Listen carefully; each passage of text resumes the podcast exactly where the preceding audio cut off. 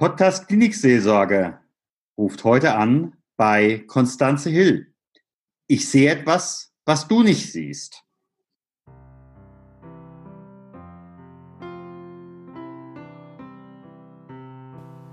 Neues aus der Klinikseelsorge. Der Podcast, der deiner Seele gut tut. Von und mit Stefan Hund.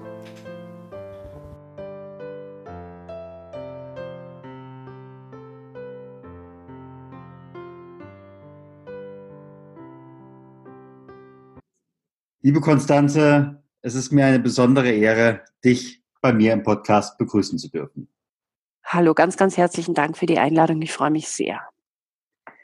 Wer ist Konstanze Hill?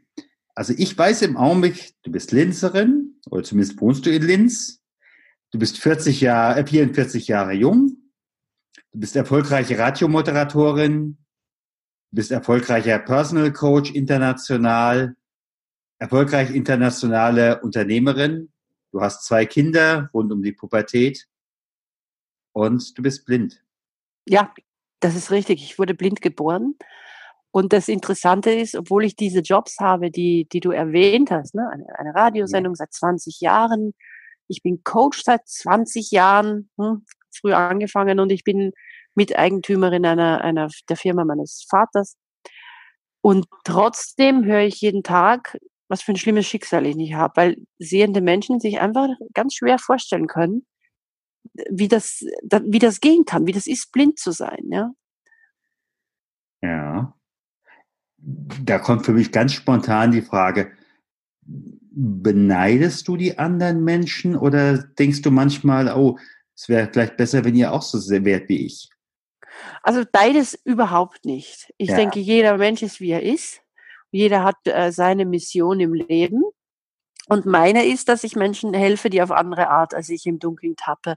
Und äh, dass ich, also von mir kann man unglaublich gut lernen, wie es Spaß machen kann, seine Komfortzone zu verlassen mhm. und wie es sein kann, hinter die Oberfläche zu schauen. Ja, ich äh, kann jemandem beibringen, halt mit dem Herzen zu sehen, mit dem Verstand. Ne, oft sind Menschen, die eigentlich zwei gesunde Augen haben, die sehen oft so wesentliche Dinge nicht, weil sie so abgelenkt sind von, von Unwichtigem durch die Augen. Ja, aber da, dafür helft ihr mir auch, wenn ich eure Hilfe brauche. Also ist, ich kann mir auch nicht vorstellen, wie es ist zu sehen. Ja? Mhm. Also ich habe vor einiger Zeit äh, mal die Erfahrung gemacht, dass ich in einer in einem Dunkelrestaurant war und das war ja. eine eigenartige Erfahrung. Äh, besonders dann, äh, ich wurde vorher nur gefragt, vegetarisch oder mit Fleisch. Mehr wusste ich noch nicht, äh, was da kommt. okay, was hast du genommen? Ich habe das, äh, in dem Fall habe ich das mit äh, Fleisch genommen. Ich hatte es aber auch schon mal vegetarisch. Wobei mhm. hättest du mich danach direkt gefragt, ohne es zu wissen, was ich denn gegessen habe. Da wäre ich mir nicht mehr ganz so sicher gewesen. Wirklich? Okay. Ja, siehst du, das ist, was ich meine. Ne? Wenn ihr euer Essen nicht anguckt, wisst ihr manchmal gar nicht, wie es schmeckt. Äh, und das kann man aber trainieren. Also genauso wie du ja deine wunderbaren Seminare anbietest, wo man schweigt über ein Wochenende, ne? wo, wo ja auch ein, ein Sinn dann quasi bewusst ausgeschalten wird, kann man auch üben, eben die Augen mal bewusst zu schließen und das Essen wirklich sich auf der Zunge zergehen zu lassen, einem Menschen mit geschlossenen Augen wirklich fokussiert zuhören. Ja. Mhm. Ja, zumal ich glaube, dann hört man auch viel mehr, dann hört man auch genau das, was nicht gesagt wird. Oder? Ja, wo, ja, also wenn, wenn man sich wirklich sehr dafür interessiert. Also ich denke, wie soll ich sagen, blind sein alleine reicht nicht, um es zu können und sehen können alleine reicht nicht, um es nicht zu können. Es gibt auch ganz brillante Menschen, äh, Zuhörer, die gucken. Ja. Mhm. Was macht das eigentlich mit den Menschen, die dir begegnen? Macht es die Menschen unsicher oder vielleicht auch sicherer nach dem Motto, ich bin als Sehender überlegen? Wie gehen sie mit dem Ungewohnten um? Sehr, sehr unterschiedlich. Äh, in der ersten Begegnung ganz am Anfang ist wirklich meistens Unsicherheit da. Das mhm. halte ich für vollkommen normal. Und ich bin sehr geübt darin, das Eis zu brechen, sehr offen zu sein, Ähm, und zu sagen, du wirst wirklich nicht so oft mit einem blinden Menschen, jetzt kannst du, jetzt, mich kannst du echt alles fragen, zu mir kannst du alles sagen, lass uns reden. Und viele Menschen, die ich coach, also meine Coachings mache ich am Telefon, nicht? Das ist halt einfach mhm. Homeoffice, online, da spielt es überhaupt keine Rolle, weil die sehen mich nicht. Ja? Aber ich meine, ich, ich steige ins Taxi ein und jeder sagt, um Gottes Willen, das ist ein schlimmes Schicksal. Und sobald ich dann erzähle, dass das äh, auch, auch toll ist, werden die Menschen neugierig. Und wenn man dann länger in Kontakt ist, also wenn sich Beziehungen ergeben, dann spielt es nach wenigen Stunden, Tagen, Wochen, je nach Mensch, überhaupt keine Rolle mehr. Also die meisten sagen dann, ich denke überhaupt nicht mehr dran, dass du nichts siehst. Ja. Was bedeutet an dieser Stelle Respekt? Respekt, finde ich, hat jeder Mensch verdient. Das ist eine Grundvoraussetzung, die leider äh, teilweise in der heutigen Zeit wirklich abhanden kommt und wo wir uns besinnen dürfen und rückbesinnen dürfen, das wieder zu üben, einen respektvollen Umgang mit sich selbst, mit anderen und auch darauf achten, dass andere mit einem selbst respektvoll umgehen. Ja? Und unter Respekt verstehe ich auch, dass man sogenannte negative Gefühle, ich finde, Gefühle können ja gar nicht negativ sein, aber so Sachen wie Ärger oder Mitleid oder Beleidigungen, also dass man es bei dem lässt, der es gerade empfindet, die Wut oder die Trauer oder die Angst, nicht? Weil wenn ich es mir auflade, indem ich in die defensive Haltung oder in die Opposition gehe, dann nehme ich sein Problem auf meine Schultern, folglich lasse ich das Problem nicht bei ihm und habe folglich ein Problem. Vorher hatte ich keins, jetzt habe ich eins. Ne? Und da, nee, da ist es wichtig, dass man sich, dass man sich gut abgrenzen kann. Das gehört zum Respekt auch dazu, finde ich. Aber setzt das nicht auch voraus, ähm, wirklich auch in sich selbst zu ruhen wäre vielleicht zu viel gesagt. Setzt es nicht auch Selbstliebe voraus, um entsprechend dem anderen hm, zu begegnen? Ich glaube, es setzt eine, eine entwickelte Persönlichkeit irgendwo voraus, ja. Mhm. Und ich glaube, dass Persönlichkeitsentwicklung, egal wie man sie jetzt vornimmt, so wichtig ist wie, wie Bewegung, Fitness und Sport wenn die Leute in ihre innere Schönheit so viel investieren würden wie in ihre äußere, indem sie zur Kosmetikerin gehen oder ins Fitnessstudio, dann wäre die Welt ein wirklich wunderschöner Ort. Jo, bin ich sofort bei dir. ich habe verschiedentlich von dir äh, gelesen, Blindsein hat viele Vorteile. Mhm. Was würdest du sagen, was sind die größten Vorteile? Ähm, ich brauche kein Licht und spare mir Strom. also ich, äh, ich glaube wirklich, es ist, man ist ganz anders fokussiert, weil die Ablenkung wegfällt, wie wir schon gesagt haben. Ne? Ich bin durch die Augen auch völlig vorurteilsfrei, was das Auftreten eines Menschen betrifft. Also ich gucke nicht, wie sind die angezogen, wie sind die Körperhaltung und die Nase ist mir aber zu groß. Ich weiß gar nicht, wie mein Gegenüber aussieht und habe folglich nur die Stimme zur Verfügung und was der Mensch sagt. Und das lässt sehr viel tiefer in die Seele blicken oft. Mm, also ich bin hier wertfreier mhm. und ich, das würde ich überhaupt nie hergeben wollen. Das ist eine unglaubliche Qualität. Ja. Aber bist du damit nicht eine Reihe von Menschen auch äh, nicht überlegen, weil du da einfach auch sensorische Fähigkeiten äh, viel mehr ausgeprägt hast. Also wenn ich beispielsweise denke, äh, im privaten Bereich, äh, Stichwort Partnerschaft, möglicherweise hast du einen Partner, äh, der eben sehend ist und äh, dann diese, diesen siebten oder achten oder wie auch immer Sinn des äh, Sensorischen äh, nicht hat. Es gleicht sich insofern aus, als dass mein sehender Partner ja die Augen hat. Mhm. Folglich ist er auch mir dadurch überlegen, eindeutig, ne? weil er hat einen Sinn, den mir fehlt. Aber dieser andere Sinn, den, den habe dann ich. Und das ergänzt sich mhm. fantastisch. Mhm. Ähm, ich hatte aber auch äh, schon, also der Vater meiner Tochter, der ist auch blind. Mhm. Und auch hier ist der Vorteil, man muss überhaupt nicht, also man weiß genau, wovon der andere redet, weil man ist in derselben Welt. Ja, also man versteht sich mhm. blind. Ja, ja, was des Wortes, ja. Ne? Genau. Ja, und ich habe ja auch eben zwei Kinder und Also Menschen können sich das überhaupt nicht vorstellen. Wie kann man denn, ich bin da im, im Autobus gefahren, ich weiß es noch, mein, mein, mit dem Baby und mein Junge fünf Jahre und das Baby habe ich getragen und eine ältere Dame hat gemeint, das ist total verantwortungslos, blind und zwei Kinder. Ne?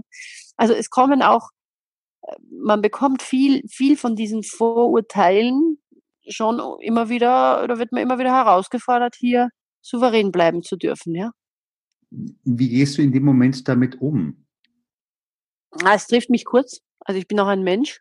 Ich spüre, ich spüre erst mal, dass mich das trifft. Und dann überlege ich mir, ist das denn wahr? Hat diese Dame recht? Und dann überlege ich mir, wie geht's der Dame, wenn sie sowas sagt? In welchem Zustand ist die denn? Ja? Und meine Reaktion war, ich merke, sie machen sich da gerade Sorgen, dass den Kindern irgendwo was passiert. Wie kann ich ihnen denn diese Sorgen nehmen? Das heißt, ich habe nicht gesagt, so ein Unsinn und Sie kennen mich doch gar nicht und wie reden Sie denn mit mir oder ja, ich wünsche Ihnen auch einen schönen Tag oder irgend sowas Platziges, sondern ich habe halt so reagiert. Was nicht viel gebracht hat, sie war trotzdem, ne, sie war trotzdem überzeugt. Also, ja, aber, aber, ne, richtig, aber ich, aber ich hätte ihr, ich hätte ihr diese Tür geöffnet, ja. Sie hätten sagen können, naja, sicher, wie wollen Sie das denn machen, dass der klar, dass, dass sich die Kinder nicht wehtun? Und dann hätte ich sie halt erklärt. Aber sie ist, so weit war sie halt nicht. Ja. Und das ist auch was, man muss auch akzeptieren können, jeder Mensch ist dem, in, in dem Entwicklungsstadion, wo der halt gerade ist. Und genauso wie sehr übergewichtige Menschen und Athleten gibt, gibt es das auch in der Persönlichkeitsentwicklung. Da gibt es emotionale Athleten und halt solche, die sind noch sehr dick. Die haben noch den ganzen Ballast, die Trauer und die Wut und das schleppen die alles noch mit sich rum, haben die nicht aufgearbeitet. Das ist eigentlich eher wirklich ein Grund, denen entweder beim Abspecken zu helfen und wenn sie diese Hilfe nicht wollen, dann muss man sie ziehen lassen. Wie siehst du das? Du bist ja auch Coach. Für mich ist dieses äh, schöne Bild, ich glaube, äh, äh, Coelho nimmt es irgendwann einmal. Mhm. Äh, da erzählt er, dass äh, Michelangelo gefragt worden ist, äh, wie er das denn schaffte, aus diesem großen Granitblock den David zu zaubern.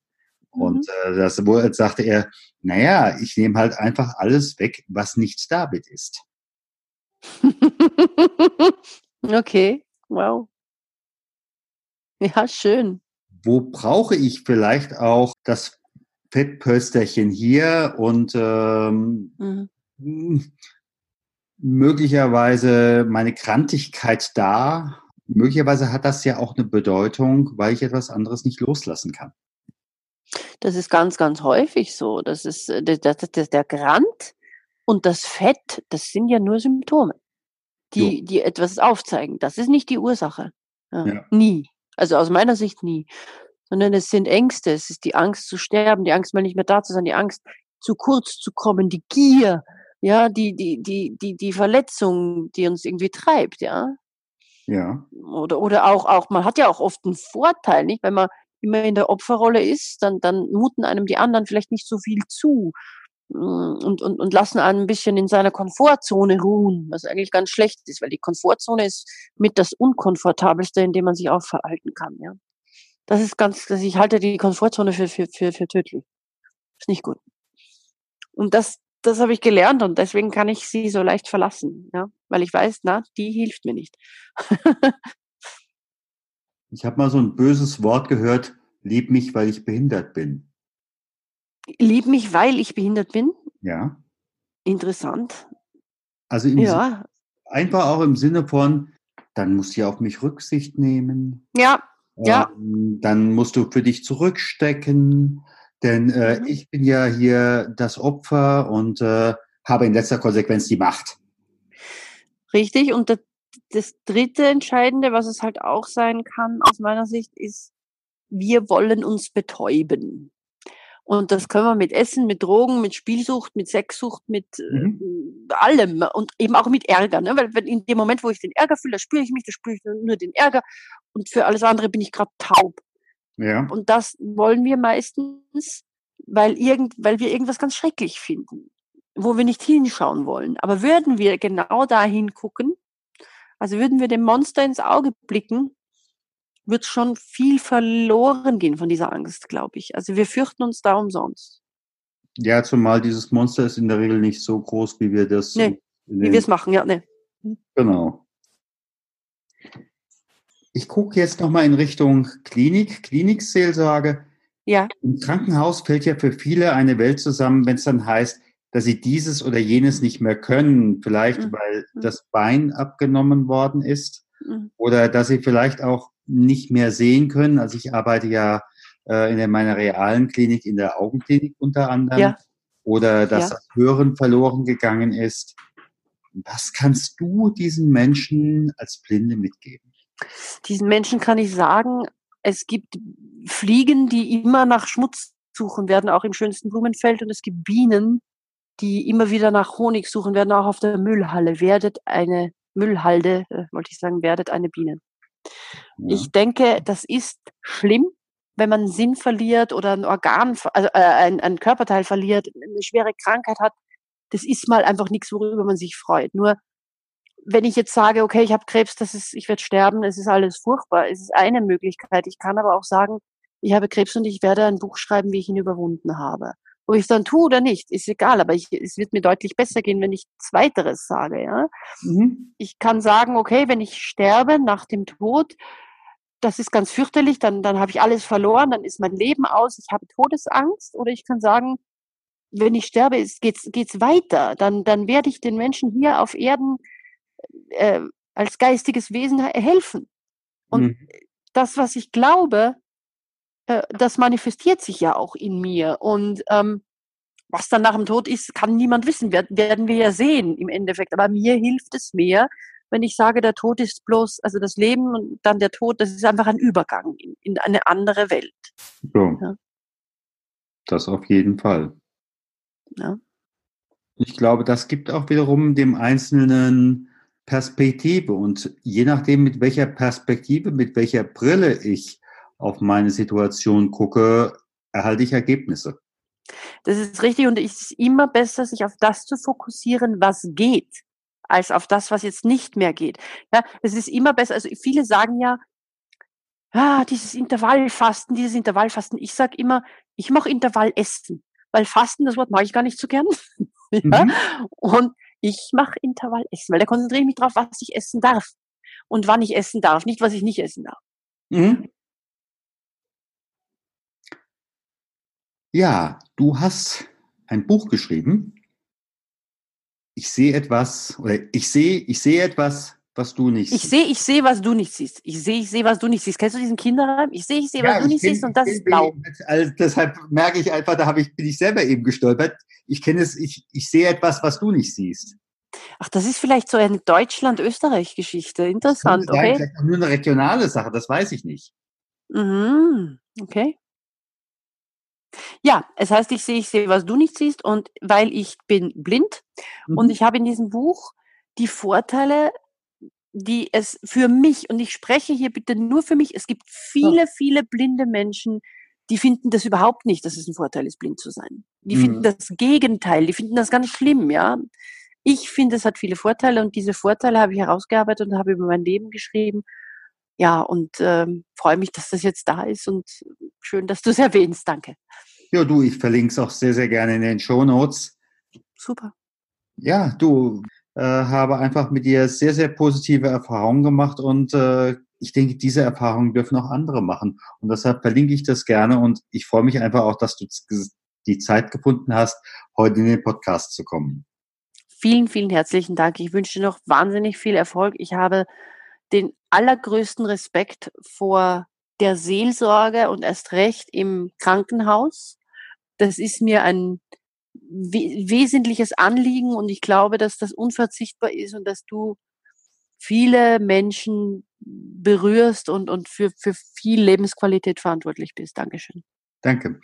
Also gerade gibt's mich auf Facebook, kann man mit mir gerne in Kontakt treten, ne? die Konstanze Hill. Dann, mach, dann mache ich folgendes, dann setze ich den äh, Link unten drunter für deine Facebook-Präsenz. Super. Dass wir ja. da mit dir in Kontakt kommen. Kann man gern, ja, kann man gern, genau, genau. Perfekt, hat mir große Freude gemacht, Dankeschön. Und, und ich sage mal ganz herzlichen Super. Dank.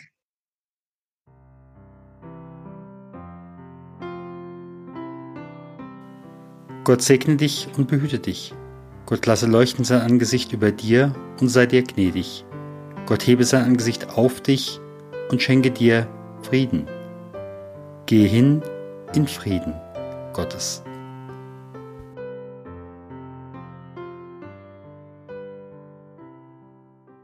Herzlichen Dank für Ihre Aufmerksamkeit und fürs Zuhören. Wir freuen uns über Feedback, sei es per Mail, sei es mit einer Rezension bei iTunes oder in der Facebook-Gruppe oder Sie können uns auch eine Sprachnachricht schicken. Dazu ist der Podcast inzwischen bei Upspeak vertreten. Hier haben Sie die Möglichkeit, 90 Sekunden etwas zu diesem Podcast zu sagen oder zu fragen. Vielen Dank und bis zum nächsten Mal. Ihr Stefan Hund.